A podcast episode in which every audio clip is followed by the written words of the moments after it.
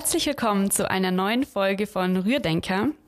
Bei der Betrachtung von Unternehmen neigt man ja meistens dazu, sich auf die greifbaren Produkte und Dienstleistungen zu konzentrieren. Doch ebenso prägend, wenn auch weniger offensichtlich, ist die Unternehmenskultur.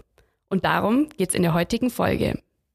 Die Corporate Culture ist Teil der Unternehmensidentität, der Corporate Identity und bildet die Gesamtheit an Werten, Normen und Einstellungen, welche dann die Entscheidungen, Handlungen und das Verhalten aller Mitarbeiter prägen.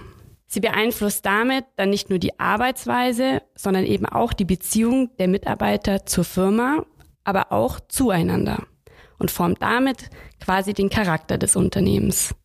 Dazu gehören dann, um wieder greifbare Beispiele zu nennen, Arbeitsbedingungen, Fehlerkultur, Atmosphäre, Dresscode oder eben auch die Begrüßung und Verabschiedung. Gerade in der heutigen Zeit, in der Arbeitnehmende verstärkt Wert darauf legen, sich mit der Arbeit und dem Unternehmen zu identifizieren, spielt die Unternehmenskultur eine immer wichtigere Rolle. Heute bei mir zu Gast ist daher Frau Eva Türwächter. Sie ist Prokuristin und Mitglied der Geschäftsleitung von Suma und verantwortet unter anderem den Bereich People, Culture and Corporate Identity. Und damit herzlich willkommen, Frau Türwächter. Ich bin schon sehr, sehr gespannt auf die heutige Folge. Hallo, Frau Kuisle. Vielen Dank für die Einladung zum Podcast. Ich bin schon sehr neugierig darauf. Frau Türwächter, Sie haben durch Ihren Verantwortungsbereich die Suma Unternehmenskultur stark geprägt. Warum ist Unternehmenskultur so wichtig? Wir alle verbringen mehr Stunden am Tag bei der Arbeit als zu Hause mit der Familie oder mit Freunden. Es ist wichtig, dass wir uns gegenseitig respektieren und freundlich miteinander umgehen. Ist denn die Unternehmenskultur auch ein Erfolgsfaktor? Für uns ist es wichtig, dass sich alle Mitarbeiterinnen und Mitarbeiter gegenseitig respektieren. Jeder ist gleich wichtig und gleich viel wert. Nur so können wir gemeinsam ein qualitativ hochwertiges Produkt herstellen. Dazu brauchen wir den Ingenieur, den Vertrieb, das Marketing, die Leute aus der Montage, die Sachbearbeiter und die Hauswirtschaft. Unsere Mitarbeiter sollen sich bei der Arbeit wohlfühlen. Wie Sie ja gerade erläutert haben, arbeiten bei der Suma Menschen in den unterschiedlichsten Positionen und Abteilungen. Wie fühlen sich dann alle Mitarbeiter von der Unternehmenskultur angesprochen? Die Suma funktioniert wie ein Uhrwerk. Alle Rädchen müssen ineinander greifen. Jeder in seinem Arbeitsbereich hat einen sauberen und modernen Arbeitsplatz. Ich finde es sehr wichtig, dass jeder weiß, dass er gleich viel wert ist. Ein anderes Beispiel neben der Begrüßung ist die Kleidung. Alle unsere Mitarbeiter können sich die gleiche Kleidung aussuchen. Bei uns tragen die Ingenieure dasselbe T-Shirt wie die Hausmeister. In unserer Kasuma in der Kantine können alle Mitarbeiter gemeinsam frühstücken und zu Mittag essen. Dort ergeben sich oft interessante Gespräche über die Freizeit oder über die Arbeit. Noch ein weiteres Beispiel. Jede Abteilung trifft sich einmal im Jahr und unternimmt etwas gemeinsam. Dabei lernen sich die Kolleginnen und Kollegen besser kennen. Das ist uns allen sehr, sehr wichtig. Wie Sie auch gerade gesagt haben, dass jeder gleich ist, ist, denke ich, ein ganz wichtiger Satz. Und durch die gleiche Arbeitskleidung werden ja auch Hierarchieebenen aufgebrochen und die Kommunikation zwischen den unterschiedlichsten Positionen erleichtert. Eingangs habe ich ja die Corporate Culture definiert. Nun ist es ja die Herausforderung, dass es nicht nur bei der Definition bleibt, sondern eine gelebte Unternehmenskultur wird. Auch wir bei der Suma haben mit der Mission, Vision, Unternehmensleitbild und Verhaltenskodex die Suma Unternehmenskultur auf dem Blatt Papier definiert. Aber wie wird Unternehmenskultur für jeden, der mit der Suma in Berührung kommt, auch in der Praxis erlebbar? Ja, es beginnt mit der Begrüßung. Wir begrüßen uns alle. Wenn wir neue Mitarbeiter bekommen, kennen die das oft nicht. Dann sprechen wir den neuen Mitarbeiter mit seinem Namen an und sagen ihm, dass wir uns hier bei Suma alle grüßen. Unser Verhaltenskodex ist eine Art Hausordnung. Darin ist alles für ein gutes Miteinander geregelt. Von den Arbeitszeiten, Urlaubsanträgen, Sauberkeit und Ordnung, auch das gegenseitige Grüßen steht da drin. Der Verhaltenskodex wird regelmäßig aktualisiert, wenn Themen auftauchen, die wir noch nicht hatten. So weiß jeder Mitarbeiter, wie er sich verhalten kann und muss.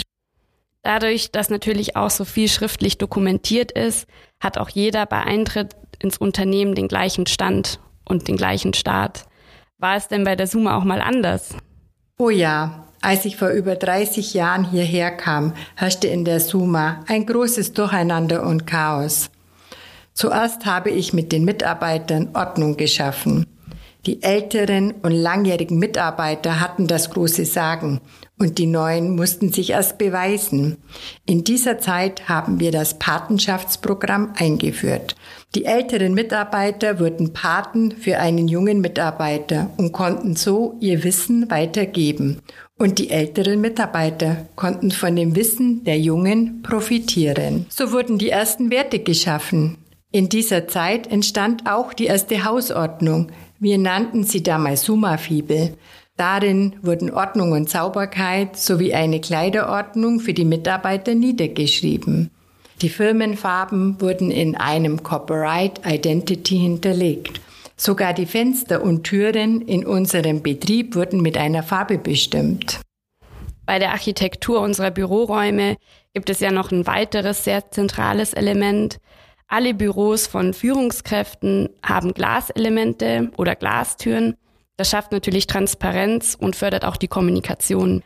Wie Sie gesagt haben, die Suma hat sich seit der Gründung vor über 65 Jahren natürlich stark verändert. Aber nicht nur wir als Unternehmen haben uns gewandelt, sondern auch gesellschaftlich relevante Themen und Normen und Werte haben sich verändert.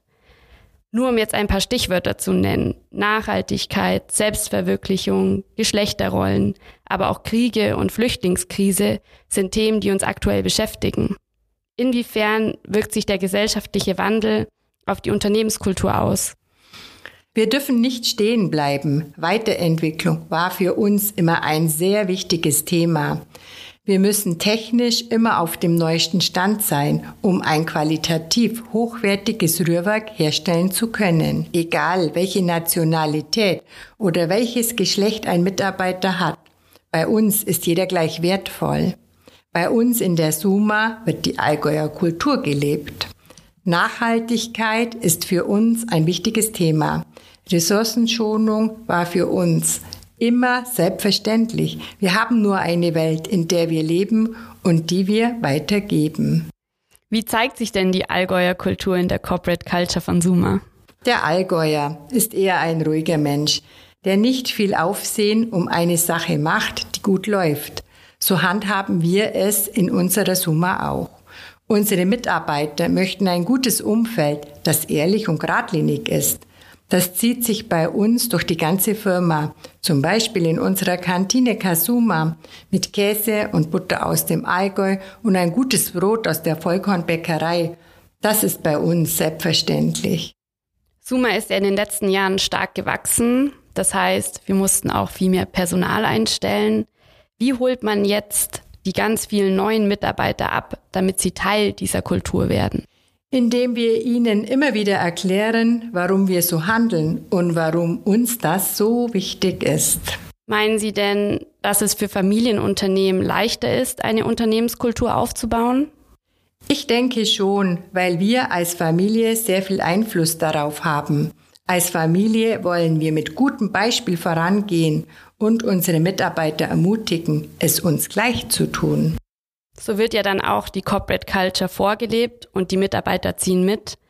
Ein jüngstes Beispiel, das mir gerade dazu einfällt, ist, dass Herr Türwächter in der ersten Kalenderwoche zu uns ins Marketingbüro kam, also in ein anderes Gebäude, nur um uns ein frohes Neues zu wünschen. Und das hat eigentlich bei mir schon einen bleibenden Eindruck hinterlassen und ich denke auch bei den neuen Mitarbeitern.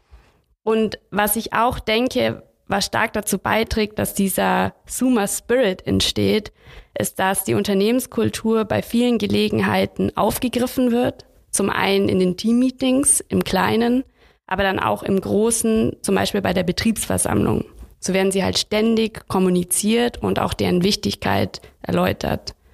Wann und wie würden Sie sagen, stößt Corporate Culture an ihre Grenzen? Bis jetzt habe ich noch keine Grenzen kennengelernt, die uns im Weg waren. Ja, und damit neigt sich auch schon unsere Podcast-Folge dem Ende zu.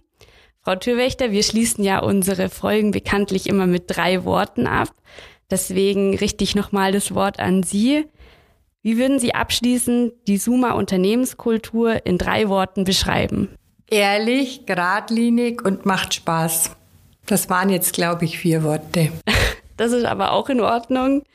Ähm, das ist ein schöner Abschluss für die heutige Folge. Man kann festhalten, dass die Corporate Culture alle Ebenen des Unternehmens betrifft. Und daher kann man sich natürlich auch deutlich länger über das Thema unterhalten, als dass wir es jetzt in dieser Folge getan haben, um wirklich alle Facetten zu beleuchten.